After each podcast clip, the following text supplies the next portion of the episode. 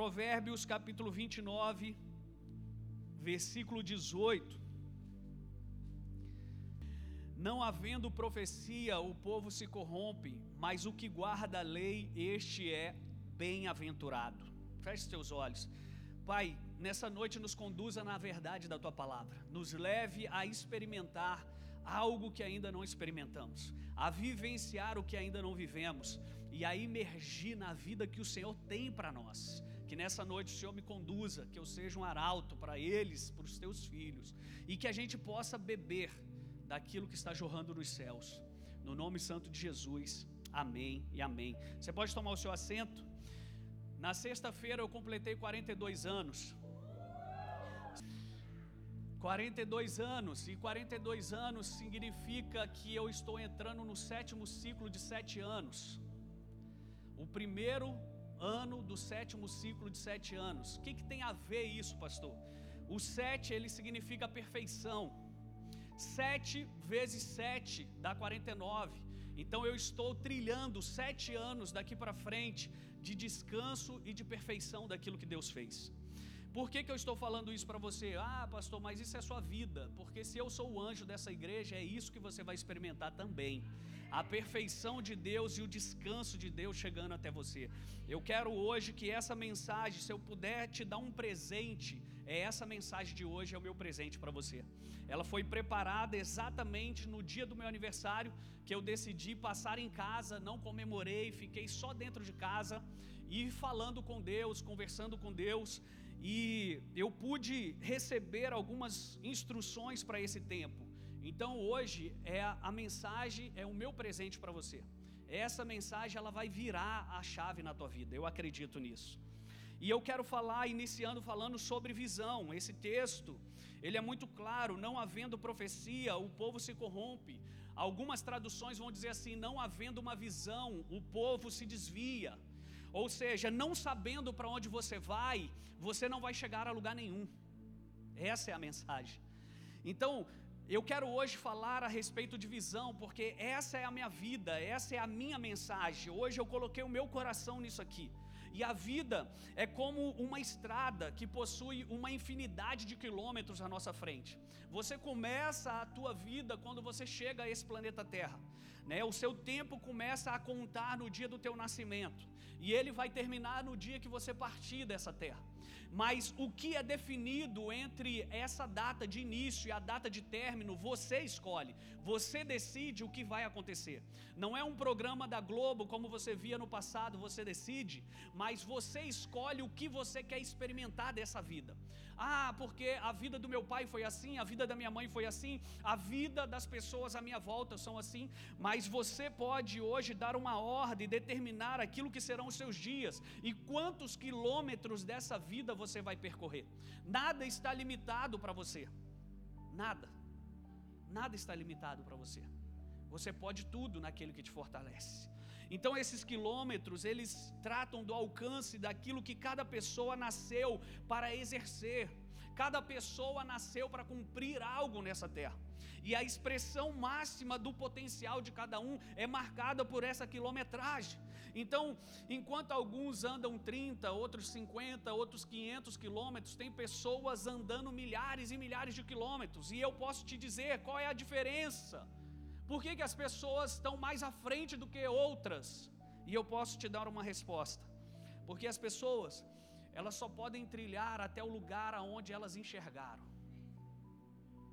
Elas só podem chegar no lugar que elas já viram. Elas só podem querer da vida aquilo que elas conseguiram imaginar. Porque se você não consegue imaginar sobre o seu futuro, ele nunca vai chegar até você. Nunca vai acontecer a empresa com milhares de funcionários, nunca vai acontecer a família com milhares de filhos, nunca vai acontecer a casa como você idealizou, como você sonhou. Por quê? Porque você só pode chegar aonde você consegue enxergar. Pastor, mas a sua vida começou assim? Não, a minha vida não começou assim. Eu não tinha enxergado aonde eu poderia chegar. E por isso eu andei com pessoas que enxergam mais do que eu porque elas me influenciam a enxergar lugares mais altos. É por isso que Jeremias 29, 11, Deus está te dando uma ordem. Eu é que sei que pensamentos têm a vosso respeito, diz o Senhor. Os meus pensamentos são mais altos que os teus.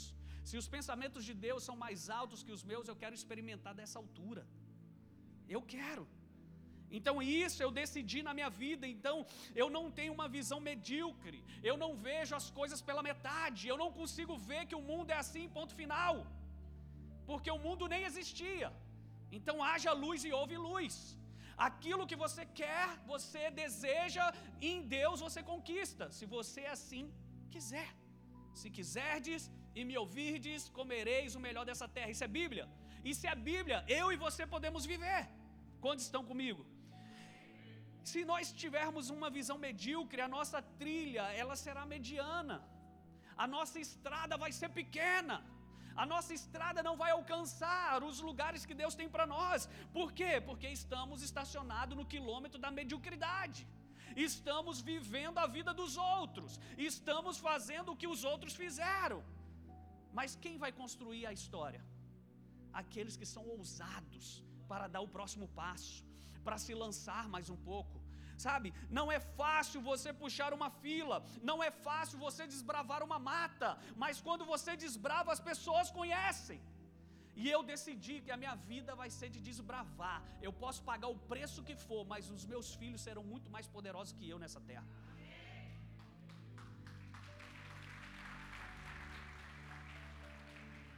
Eu lembro que há sete anos, sete anos não, seis anos atrás, sete anos atrás, para ser mais exato, sete anos atrás eu fui para Goiânia para desbravar uma cidade, e eu tinha exatamente três pessoas, e dessas três pessoas, uma pulou do barco, então eu fiquei com duas pessoas, só que eu e duas pessoas em Deus somos maioria. E então nós começamos um trabalho em Goiânia, que hoje é a CN de Goiânia. Por quê? Porque eu não tenho medo de desbravar aquilo que eu não conheço. A minha vida, ela sempre foi pautada em desafios. A minha vida nunca foi um mar de rosa, como muitos acham que foi. Os meus pais, eles tinham condições? Tinham. Mas eu tive que desbravar. Com 16 anos eu já estava fora de casa. Porque eu queria? Não, porque eu trilhei um caminho. E esse caminho de levar ao sucesso, de chegar a lugares altos. Você vai precisar pagar o preço pelo teu sucesso. Você vai precisar pagar o preço. E aí, eu comecei a minha vida muito cedo, então, comecei a estudar. Eu sei que tem muitos aqui que estão me ouvindo que começaram mais cedo que eu. E glória a Deus pela tua vida, irmão. Mas não desista agora. Não pare no quilômetro da mediocridade. Dê mais um passo. Não ouça as vozes de quem está no caminho. Saia desse lugar. Vá para frente. A vida está lá na frente. As coisas estão acontecendo lá na frente. O, me, o futuro que está reservado para você é muito melhor do que esse estágio que você está agora. Mas sem visão, o povo fica corrompido. Você não consegue chegar em muitos lugares porque você não tem uma visão você não sabe para onde você está indo. E se nós tivermos uma visão ampla, se nós tivermos uma visão panorâmica, não haverá limite às nossas realizações, não haverá. Pois a nossa visão, ela que vai determinar a quilometragem das nossas conquistas. Sabe? Existe um lugar em Israel chamado Mispar, que significa torre de vigia. Neste lugar montanhoso, Jacó e Labão, eles firmaram ali aliança de paz, levantando um monte de pedras para servir de testemunho a esse pacto. Mispá funciona como um mirante. Mispá funciona como aquele lugar mais alto, de onde você vê mais longe. Mispá tornou-se um santuário, um lugar de busca, um lugar de refúgio. Quando em dias de calamidade o povo de Israel, eles se encontravam ali para nomear os líderes, para que eles pudessem servir como guias. Então Mispá, ele tem algo muito especial para Israel. Além disso, até a Segunda Guerra Mundial, Mispá representava um lugar de esperança.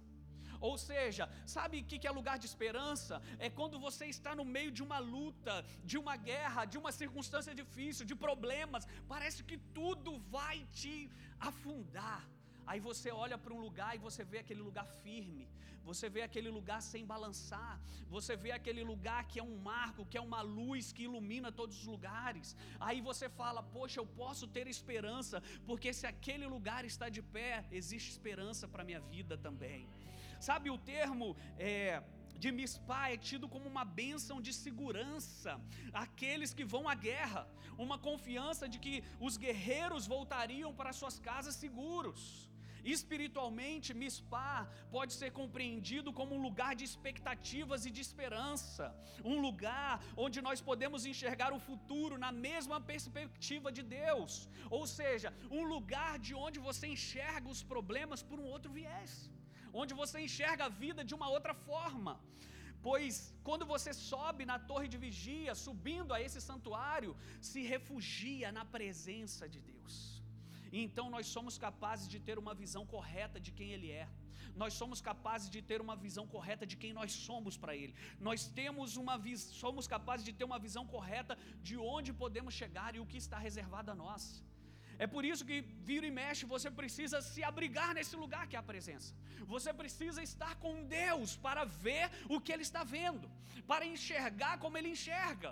Sabe, esse problema que está à sua frente, ele só é algo que o inimigo tem usado para te paralisar, porque ele quer te deixar no quilômetro medíocre. Mas hoje eu vim aqui te dizer: se Ele faz comigo, Ele fará com você, e existe novos dias logo ali na frente que você vai poder glorificar o que Deus está fazendo, e isso tudo que está à sua volta vai ser um grande testemunho grande testemunho.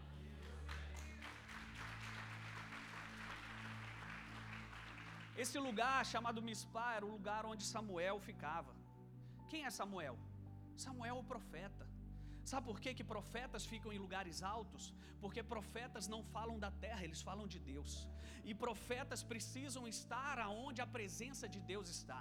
Se você quer ser um filho de Deus nesse tempo, você precisa estar com Ele para falar o que Ele está dizendo e não o que o mundo está dizendo. Tem pessoas hoje que se pervertem no caminho, começam com Deus, mas no meio do caminho vão se pervertendo e ficando ao lado das notícias. Um profeta sem a presença é um bruxo, é alguém que aterroriza, é alguém que não tem uma mensagem de esperança, é alguém que não pode falar aquilo que o futuro será. Então Samuel, dali ele enxergava tudo, pois o ponto de vista dele era mais amplo. Ei, irmão, eu vim aqui nessa noite dizer: suba mais um pouco, o teu ponto de vista tem que ser um pouco mais alto. Teu ponto de vista está muito na fofoca, está muito no troco. Fez isso comigo, vai levar.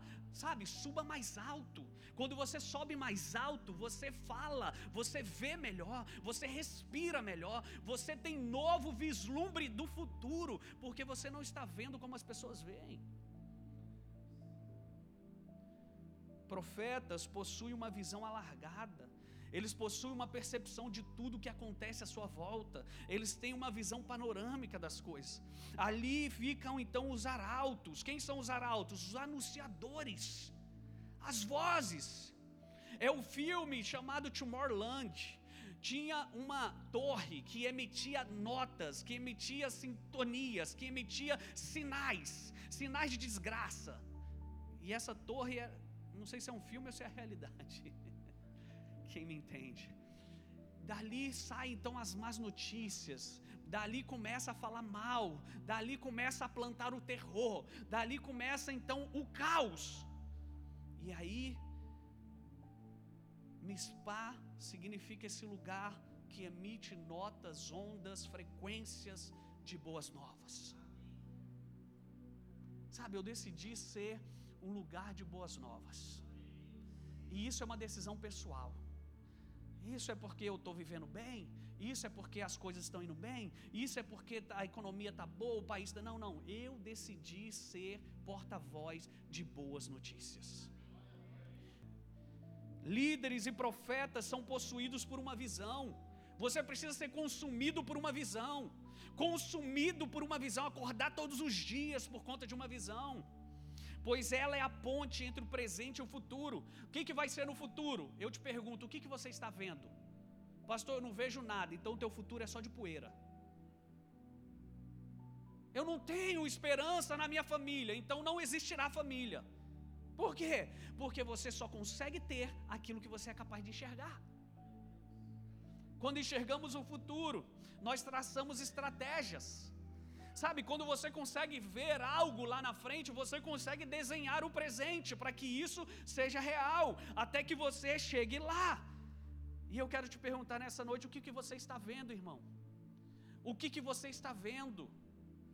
Saiba, você, todo crescimento começa de maneira interior.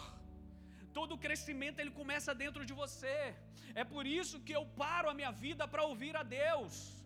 Porque se eu não ouvir a Deus, os problemas vão me consumir. As demandas vão me abraçar. E eu vou ser mais um carnal com quem me procura na carnalidade. Então eu preciso parar todas as coisas.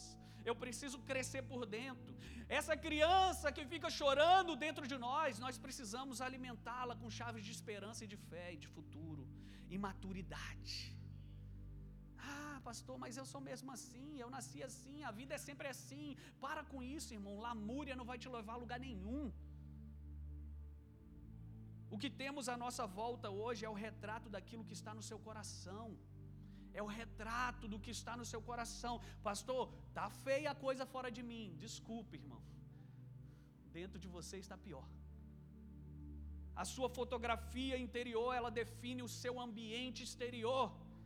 Ah, porque eu vou lá na CN, eles falam disso, eles falam de excelência, irmão. Excelência está dentro de nós. Não é dentro de mim, pastor dessa igreja, é dentro de filho de Deus. Filho de Deus tem que andar na excelência porque isso está dentro de você. Mas quando nós estamos insatisfeitos, nós precisamos alterar o que cultivamos dentro de nós. Não é mudar as pessoas. Ei, eu estou triste, então me abraça na minha mazela. Não, filho, muda você por dentro. Não somos nós que temos que adaptar as suas mazelices. Tem essa palavra? É você que precisa mudar isso dentro de você essa vítima, esse ciclo de autossabotagem, fizeram isso comigo, saia desse lugar, esse lugar não te pertence. Saia dessa posição, ela não é sua. Eu sei que a história pode nos pregar várias peças, mas eu posso mudar a história hoje. E é isso a minha mensagem. Eu vim para mudar a história dessa cidade. Vai doer? Vai. Vai sangrar? Vai. Posso morrer antes de vê-la cumprir? Posso mas eu vou colocar a minha pedra. Eu decidi colocar a minha pedra. E não importa o que pensam de mim. Não importa se não me entenderam. Aliás, quem entendeu a nossa mensagem? Paulo estava falando. Quem entendeu o que nós estamos pregando? E eu posso te responder: aqueles que estão com a vida transformada estão entendendo a mensagem.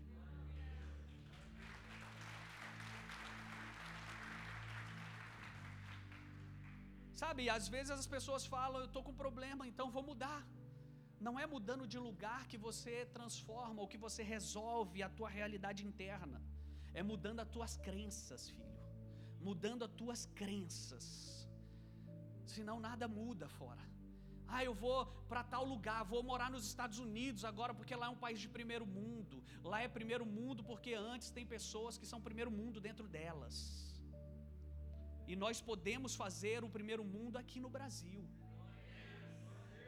Aliás, quando Deus quer mudar uma cidade, uma nação, Ele manda os transformadores. Foi isso que aconteceu com José. José chega no, Egito, que era um lugar horrível para os filhos de Deus, e ele transforma no lugar mais próspero da terra. Porque um coração transformado é uma nação transformada. Então não é mudando de lugares, é mudando as tuas crenças. Mude as tuas crenças para mudar a tua realidade. Nós precisamos ser pessoas que acreditam mais no futuro do que no passado. Pessoas que enxergam o futuro como algo poderoso.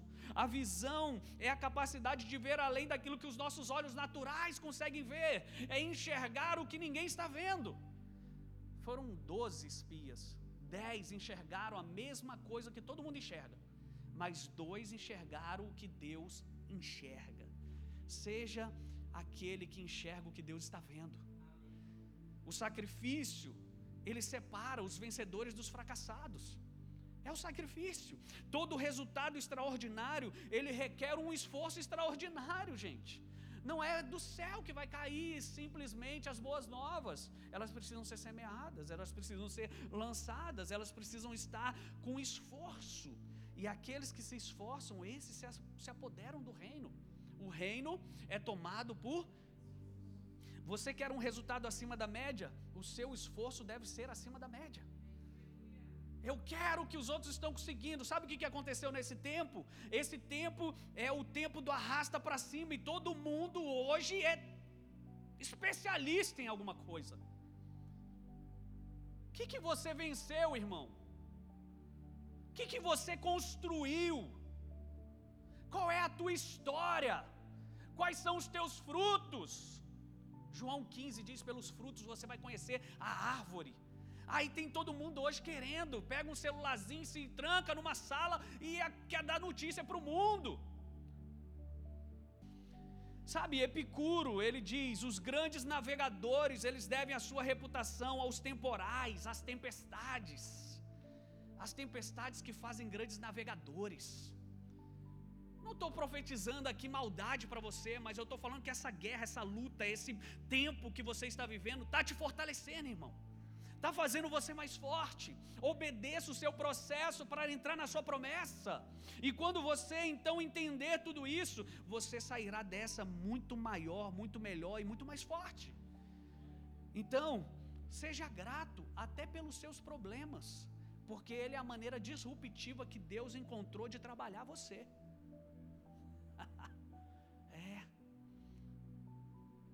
Para cada dificuldade na estrada haverá uma bifurcação.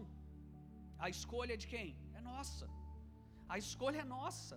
Você pode deixar que a visão adquirida pelos olhos naturais produza uma emoção negativa, gerando assim amargura, depressão, descontentamento, ou então você pode colocar os filtros da promessa que colidem com a sua realidade, produzindo assim sentimentos de esperança, produzindo sentimentos de poder, de superação, de conquistas, de energias sobrenaturais. E o mundo é desses.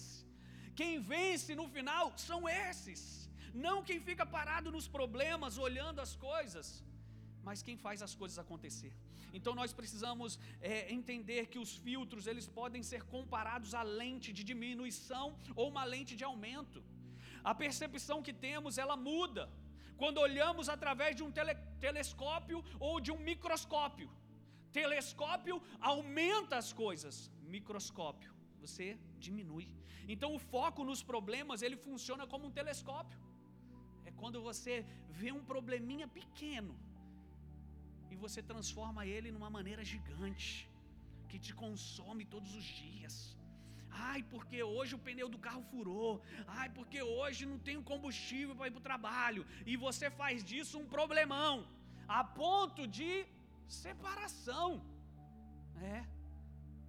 Por quê? Porque eu não tinha combustível para ir para o carro. E qual é o problema da tua mulher com isso, cidadão?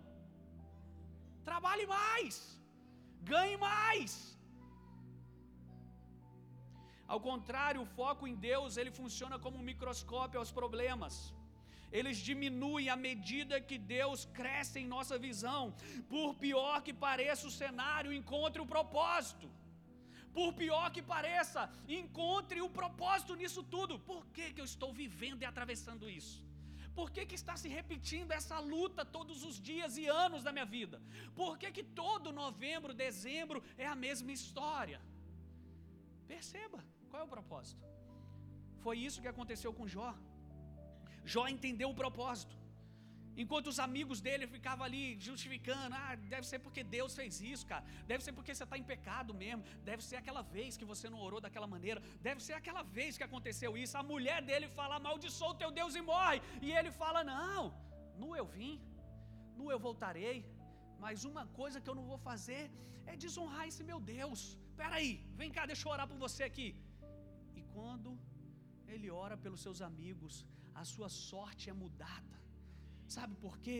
Porque quando você trafega na sua essência de propósito, você muda o cenário da tua vida. Você muda o cenário. Tem pessoas que têm um chamado ministerial, mas querem fazer coisas lá fora. Tem pessoas que têm um chamado lindo, mas querem se promover, querem derramar óleo na sua cabeça e falar: agora eu sou o pastor fulano de tal, porque eu acho que tem que ser assim. Filho, espera, paga o preço do seu processo, porque Deus vai te recompensar. Pague o preço para o seu propósito. Não é fácil. Nós só conseguiremos fazer isso se nós tivermos a perspectiva correta. Se olharmos do ponto certo, do alto do monte, em Mispá, do santuário, no lugar de refúgio, no lugar da presença de Deus, você consegue enxergar as coisas corretas. Com quem você anda conversando? Porque quando Eva foi conversar com a serpente, ela mudou totalmente a fala de Deus. Com quem que você anda conversando? Então tome cuidado, filho. Quando você estiver naqueles dias maus, emocionais, busque refúgio em quem fala de Deus e da presença dele. Aí tá lá, ai, vamos, é, o pastor é mal, né? Você viu? Domingo, meu Deus, misericórdia. Que mensagem aquela? Insensível. Ele não sabe da minha vida. É por não saber da sua vida que eu estou pregando essa mensagem para você sair dela, filho. Para você sair dessa vida que você está.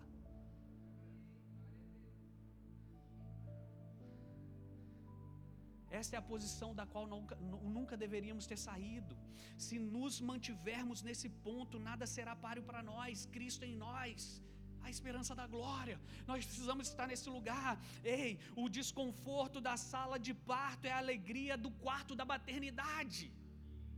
O desconforto que você está gemendo, chorando, é a alegria da visita que você vai receber nesse lugar. O que você está vendo, irmão, a sua resposta revela a posição do seu assento. Pastor, eu só vejo desgraça. Pode ser que você esteja lá no maleiro do avião, não vendo nada. Só como eu estava outro dia conversando com a, com a Isa e com o Pedro, só vendo esquife sendo levado de um lado para o outro, cachorro lá naquele bagageiro. Está na hora de você mudar o seu assento. E você pode mudar o seu assento suba mais alto, vá para Mispá, vá para o lugar de refúgio, o lugar de presença. Nesse lugar você vê como Deus está vendo, e não é proibido você subir lá. Aliás, todo crente deveria estar lá. Salmo 24 diz: Quem subirá ao monte do Senhor? Aqueles de mãos limpas, corações puros. Então, limpe teu coração hoje, limpe a tua mão e habite no lugar que Deus habita. Estão comigo aqui, gente? Eu falei que seria o meu presente para você hoje, mas às vezes ele não vem no embrulho que você gosta mas é o que você precisa. Nós lemos no livro de Êxodo que Deus chama Moisés ao Monte Horebe. E deste ponto alto ele transmite as plantas do tabernáculo que deveriam ser construído. Coloca o texto aí para mim, Êxodo 24, versículo 12. Êxodo 24, versículo 12. Então Yahvé disse a Moisés: Sobe o monte, vem até mim e fica aqui. Eu te darei as tábuas de pedra com a lei e os mandamentos que escrevi para a instrução do povo. Vai para Êxodo 25, versículo 8 e versículo 9. Faze-me também um santuário para que eu possa habitar entre o meu povo. Farás, preste, preste atenção nisso, farás tudo de acordo com o modelo do tabernáculo e as instruções para a mobília que eu te revelar. O que, que Deus está dizendo? O que você vai construir na terra antes é construído comigo. O que você vai fazer aí embaixo, eu vou te revelar aqui em cima. Então as pessoas estão ao contrário, elas querem construir algo aqui embaixo para que Deus venha de cima habitar. Foi por isso que ele derrubou Babel. Que história é essa? Vocês querendo chegar aqui em cima? A coisa flui de cima para baixo. Então, primeiro, construa no interior, na presença. Antes de Moisés construir o tabernáculo físico, ele necessitou construí-lo mentalmente com Deus. Deus passar as instruções. É assim que vai ser, vai ser tanta medida, vai ser desse jeito, vai ser daquele jeito. Porque aquilo que foi feito será feito por revelação do céu e não pela sua vontade.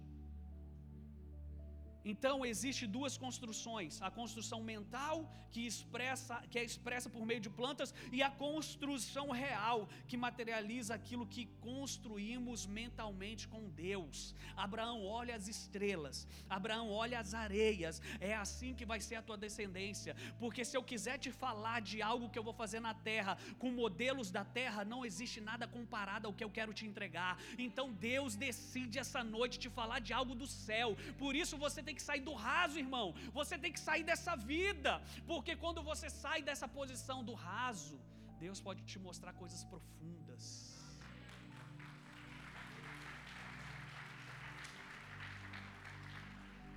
Assim como Moisés recebeu as plantas do céu para a construção da arca, Deus quer nos transmitir as plantas dos seus planos divinos para a terra.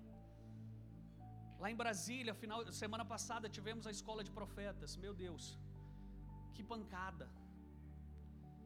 Quantas pessoas me mandando mensagem, pastor, meu Deus, o que, que é isso que nós estamos bebendo aqui? Falei, cuidado para não morrer afogado, é muita coisa. Porque de fato é. Deus tem muita coisa linda para fazer, irmão. Se você está parado somente naquilo que Ele fez ontem, esquece isso aí já foi. Ele quer fazer algo novo, ele está fazendo algo poderoso, ele está movendo as águas para algo sobrenatural e ele está esperando os profetas que com ele vão construir isso, que estão enxergando isso, que vão decidir fazer algo poderoso nessa terra. Sabe, eu decidi 42 anos, os próximos 42 que eu vou viver, espere um pastor louco aqui.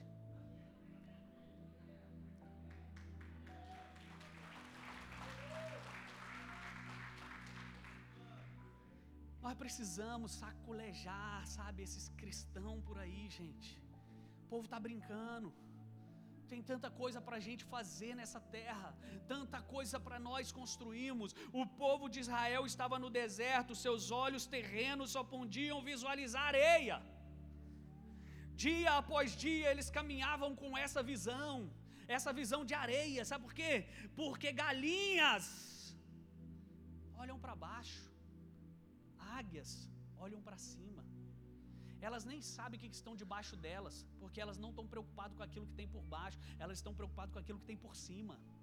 Eu vim aqui nessa noite te dizer: enquanto você se preocupar com as coisas pequenas do teu caminho, você vai perder o vislumbre do céu que está logo aí à tua frente, o horizonte que Deus colocou à frente de você.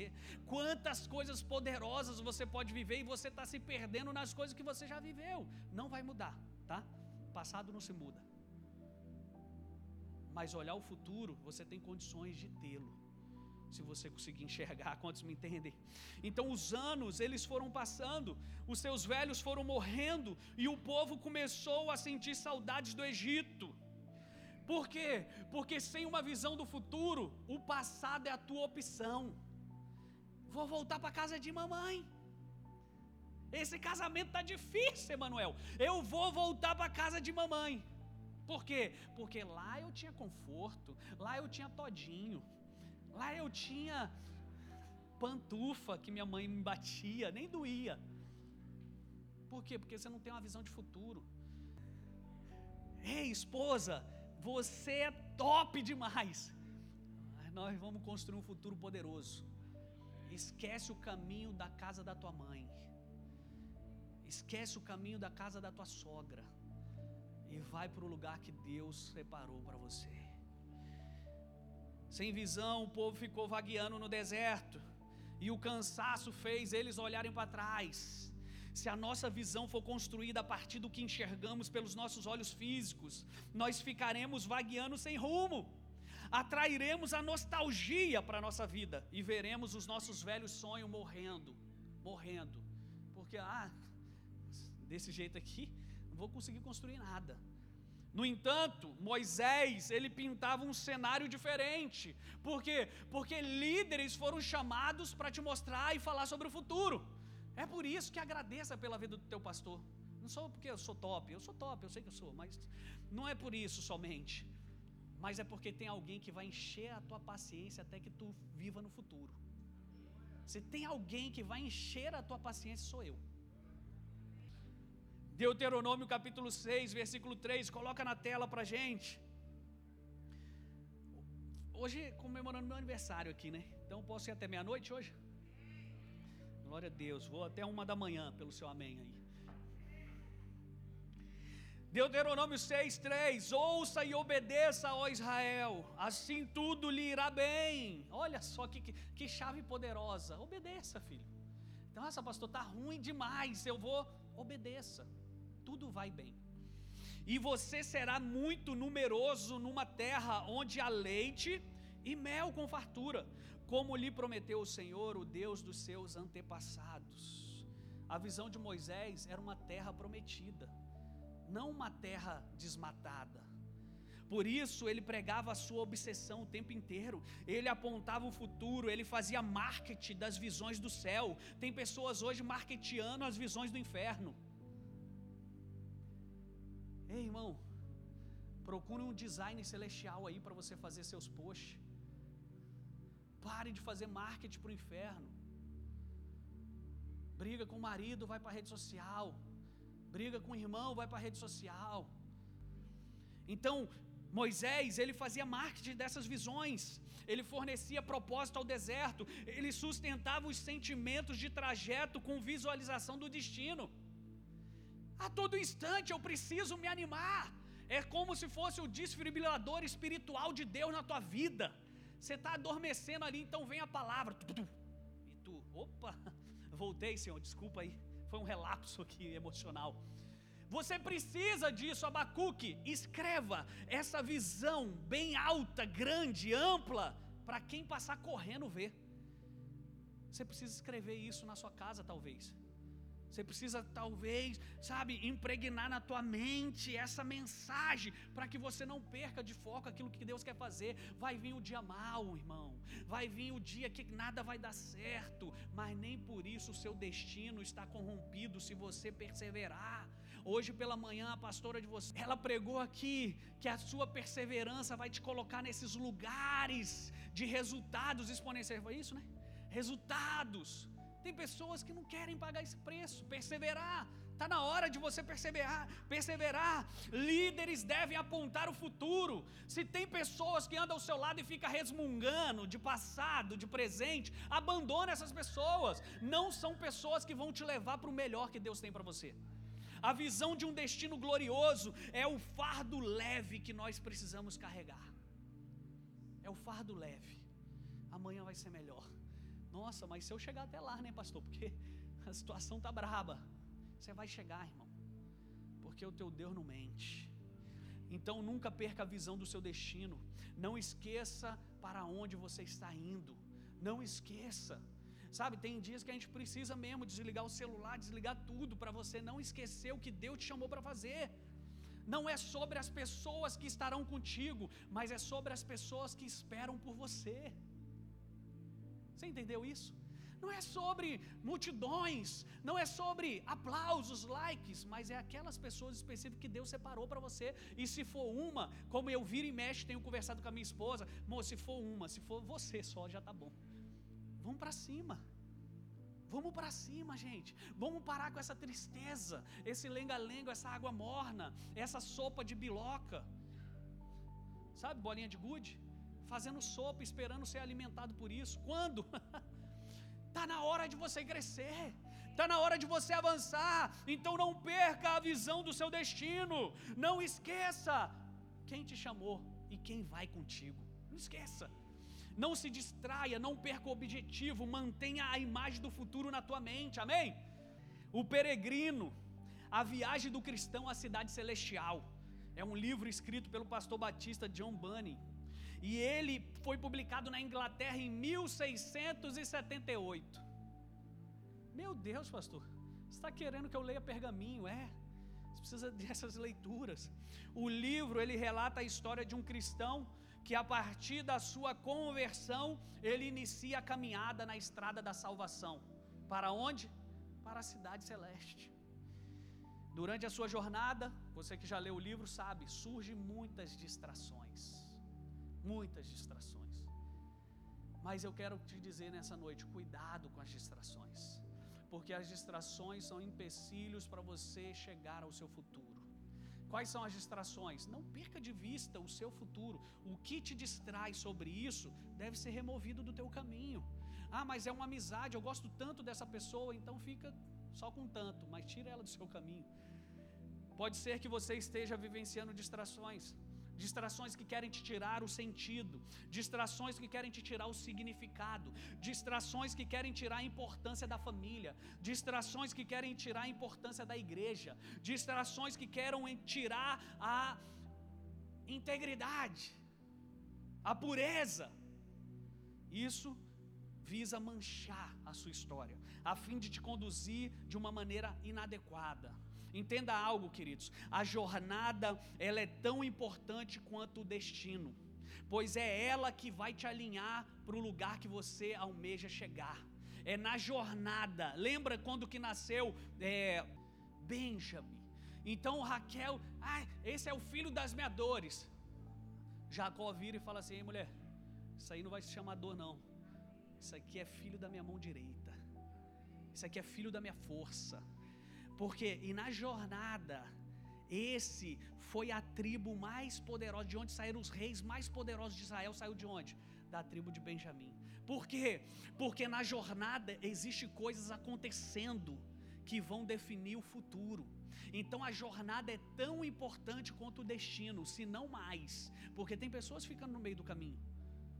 Tem pessoas que você passa pela estrada, elas estão no acostamento, porque decidiram parar, não aguento mais, jogar a toalha, jogar a toalha no casamento, na empresa, nas amizades, jogar a toalha no chamado. Ei, chegou o momento de você trilhar a tua estrada e você trilhar ela com honra, com, sabe, cabeça erguida, como dizia no quartel, mantendo o elan. Tá tudo doendo, mas eu vou para cima. Por quê? Porque eu sei em quem tem crido e ele é fiel para me sustentar. Tá comigo aqui? Estamos todos sendo transformados dia após dia. Para o bem ou para o mal, estamos sendo mudados. O desafio é mudar e continuar crescendo, continuar avançando. Esse é o nosso desafio. O nosso desafio é crescer para o nosso propósito, é se tornar a pessoa certa para o lugar certo que Deus tem para nós, é ser essa pessoa. Por isso a jornada é muito mais importante do que o destino, porque se você se corromper, você vai virar um Judas, mesmo estando com Jesus, você vai para outro lugar. O objetivo não é só chegar a algum lugar, mas ser transformado e se tornar a pessoa certa para este lugar. E se a sua transformação não fosse algo relevante para Deus, se ser transformado não fosse relevante para Deus, quando você se convertesse, ele não falava sobre nova criatura. Porque tem pessoas que estão assim, ai pastor, eu sou mesmo assim, Deus me quer desse jeito. Me mostra na Bíblia algum personagem que Jesus entrou e ele ficou do mesmo jeito. E eu vou te mostrar o destino desse que decidiu ficar do mesmo jeito. Vamos falar de um? O jovem rico. Encontra Jesus, sabe tudo da Bíblia, sabe, é um poliglota dos céus. E o que, que acontece com ele? Não sei. Porque aqueles que não decidem ser transformados por Jesus, a gente não sabe qual é a história que eles constroem. Parece jargão isso que eu vou te dizer, mas a sua velha natureza ela não condiz com a sua nova realidade. A sua velha natureza não condiz com a sua nova realidade. Então é por isso que eu preciso de mudança. Frases como eu sou assim mesmo, Deus me aceita do jeito que eu sou, eu não preciso de mudar, só justifica a sua necessidade de conversão. Você precisa ser convertido, irmão sair desse jeitinho aí. Entenda, a transformação em uma nova criatura é o acesso às promessas. Existe um segredo. Quando você pega a sua chave e vai ali no na porta e abre lá. Existe um segredo que só algumas chaves conseguem abrir. Para abrir as promessas que Deus tem para você, uma nova criatura é necessária para acessá-las. Então eu preciso de transformação para ser a pessoa certa a acessar minhas promessas. Sem transformação, sem promessas. Eu tenho muito para pregar aqui ainda, mas eu acho que eu vou terminar. Vocês não estão prontos para receber esse final, o grande finale. Quantos estão prontos aí? Então posso me dar mais 10 minutos? Então vamos embora. Nós somos transformados durante a nossa jornada. A pergunta que eu te faço: em quem você está sendo transformado? Se você pode enxergar o invisível hoje, você vai torná-lo visível amanhã. Então, o que, que você está vendo?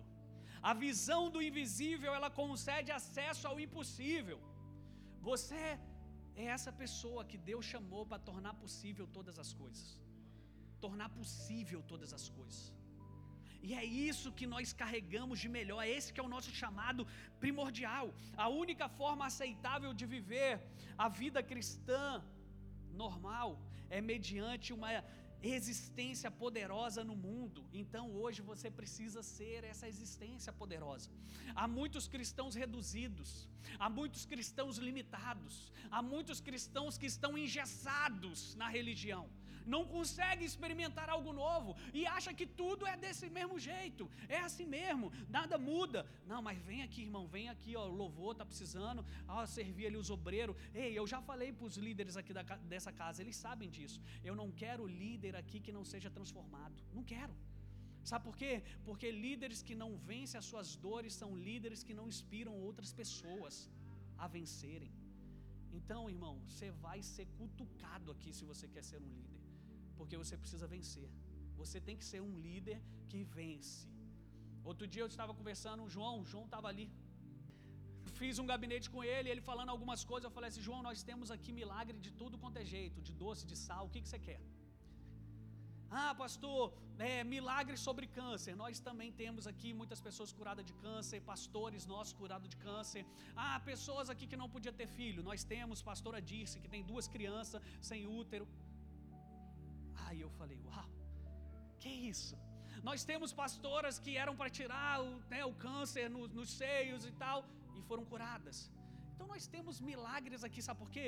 Porque antes de nós subirmos aqui para inspirar você, para pregar para você, Deus está pregando na nossa vida. E nós estamos aceitando a pregação. Então, nós pagamos um preço por isso para que nós possamos juntos sermos a resposta para o planeta. As pessoas têm que olhar Cristo em nós, porque essa é a esperança da glória. Eles têm que. Você venceu o casamento, venci. Como que você me prova que você venceu? Tenho 30 anos, 50 anos, 60 anos de casado. Você tem que pregar com a sua vida. Pregue com a sua vida.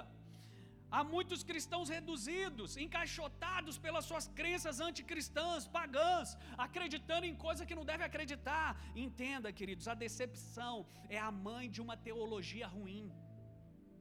A decepção. Ah, líder fulano de tal me envergonhou, fez isso. Uma decepção se torna uma teologia ruim. Então não faça a tua teologia baseada nas tuas dores. Elas servem sim como testemunho, mas como testemunho, não como teologia. Ah, vou subir aqui, ah, porque o dia está mal, é assim mesmo, viu gente? A Bíblia fala do dia mal, então vamos esperar o mal mesmo, porque, ei, pare. Investigue a vida de um crítico e você vai encontrar muita dor ali escondida. Quem só critica não pode ser a mudança. Há uma visão, não, perdão, uma visão ela não nega a existência de crises, mas ela não dá às crises a sua influência. Ei, governa aqui minha vida, que eu estou em crise agora. Ah, pastor, isso está acontecendo porque eu estou em crise. Não, irmão. Não vamos negar que tem o um dia mal, mas ele não vai governar a tua história. Não vamos negar que passamos por uma dificuldade, mas eu sei em quem tem crido e que Ele é fiel. As pessoas parecem, elas perecem porque não há uma visão profética. O meu povo foi destruído porque lhe faltou conhecimento, Oséias. Um povo sem entendimento vai à ruína, pois a ignorância ela cheira mal. A ignorância ela provoca miséria. A ignorância ela é destrutiva. A ignorância ela destrói um povo. Ela destrói uma casa ela destrói relacionamentos. Clarice Lispector disse: O medo sempre me guiou para o que eu quero. E porque eu quero, eu temo. Muitas vezes foi o medo que me tomou pela mão e me levou. O medo me leva ao perigo. Eu vim aqui te dizer: o medo está te levando para o abismo, irmão. Sai desse lugar. Sai dessa posição de vítima, recuse-se a viver na mediocridade. Ei, tem uma estrada à tua frente, muitos quilômetros ainda para tu andar. E como diz o legendário, desfrute o caminho. Tá ruim, pastor. Desfrute a natureza, desfrute a tua saúde, desfrute a tua casa, desfrute o teu travesseiro. Às vezes você quer, não tem lugar. Desfrute, irmão. Desfrute. E aí você vai ver Deus operando na tua vida. Recuse-se a viver na mediocridade. Há algo fresco vindo pelo caminho. Suba o nível das suas expectativas. Como dizia Miles Moore, uma águia não se mistura com pombos. Não se mistura. Tem como. Veja que a águia ela é uma observadora, ela busca suas presas no ar, ela enfrenta a tempestade, mas os pombos, eles permanecem no chão, se contentando com migalhas. Aos que almejam o sucesso, devem procurar andar com pessoas que tenham a mesma aspiração que você. Como que você quer ser um vitorioso andando com fracassados? Desta forma, quando você esmorecer, um vai incentivar o outro, por isso a Bíblia diz sobre andar juntos. Porque quando um cair, o outro levanta. Então, se você quer ser um vitorioso, ande com outro vitorioso, porque vocês se incentivam. Junte-se aos grandes e você vai se tornar um deles. Quantos estão me entendendo? Então, fique de pé no seu lugar em nome de Jesus. E a tua vida vai mudar. Teu futuro vai ser muito melhor do que o teu passado. Tua vida vai ser muito melhor do que ela tem sido até aqui, irmão. Se você entender o presente que eu te dei nessa noite, você vai mudar a tua história. Eu mudei a minha história. E se eu mudei, você também pode mudar. E é isso que eu quero profetizar. O início de um ciclo poderoso de descanso e contemplação daquilo que Deus já nos deu. Descanso em Deus. Sabe, um homem crucificado é alguém que pode ter tudo aos seus pés. Sabe o carro que você quer? Sabe a casa? Sabe o casamento? Sabe o contrato? Sabe a venda? Sabe tudo que você almeja? Está à distância da sua crucificação. Porque um homem crucificado pode ter tudo aos teus pés. Um homem crucificado. Quando nós estamos dispostos a sacrificar tudo, nós estamos prontos para ter tudo. Quando você está disposto a entregar, foi isso que aconteceu. Abraão chegou e ele pegou seu filho Isaac e ele foi entregar para Deus. E quando ele vai entregar tudo que ele tem, a promessa que o próprio Deus deu para ele, ele fala: Eu vou entregar. Então ele se tornou o pai de multidões. Sabe, Jesus quer nos aprovar. Ele quer, ele tem muito interesse em ver você aprovado. Muito, mas muito interesse. Só que nessa noite, uma mensagem que eu quero deixar do fundo do meu coração para você. Eu tive as melhores coisas da vida quando eu decidi entregar para Deus. O meu ministério, que eu sou hoje, pastor, teve um dia que toda a igreja estava reunida lá no, na conferência global. E nessa conferência quem estava ministrando foi o Cris Voloto. E nesse dia ele estava ministrando, e aí todo mundo com faixa, Pastor Júnior Cabral, vai ser ungido e tal. Eu me reuni antes do culto começar com o bispo antes. E ele me perguntou: por que, que eu devo te ungir a pastor? Eu falei assim: o senhor não deve me ungir, porque eu não quero ser pastor. Depois de três anos na luta de virar pastor. E eu falei: eu não quero ser pastor. Ele falou: essa é a resposta que eu queria. Você só está pronto para ter quando você decide entregar. E eu saí daquela sala, ele falou: avisa a tua família que você vai ser ungido. Você não pode ter aquilo que você não quer entregar para Deus. Você não está pronto para isso. Sabe por quê? Porque o sucesso ele vai te derrubar. O dia ele vai te derrubar. Eu sei, queridos, que hoje eu falei ontem, ontem para um, rapaz aqui da igreja. Eu falei assim: tira a foto disso aí, porque daqui a um ano você vai ver isso de maneira diferente. E eu quero hoje que você tire uma foto do seu presente. Eu quero hoje que você tire uma foto na sua mente, tá? Tira uma foto do hoje seu. E eu te garanto que se você colocar essa mensagem em prática, eu te garanto, o seu amanhã vai ser no mínimo 100 vezes mais do que você tem hoje. Sabe por quê? Porque uma visão é poderosa para trazer à existência aquilo que não existe. E hoje Deus quer nos levar para esse lugar. Visão é o mesmo que você está vendo através dos olhos, através dos olhos do céu. Sabe, eu creio que nós vamos viver algo poderoso nessa terra. Sabe qual é o maior presente que nós podemos dar a Deus? É uma vida rendida a Ele, aonde a glória dele é notada nas nossas atitudes. A glória de Deus é notada nas tuas atitudes. E eu pergunto para você nessa noite: o que, que você está vendo? O que, que você está vendo? Eu estou pronto, eu te respondo o que eu estou vendo. Eu estou pronto para ver o mundo ser radicalmente transformado. E você? Você consegue ver isso?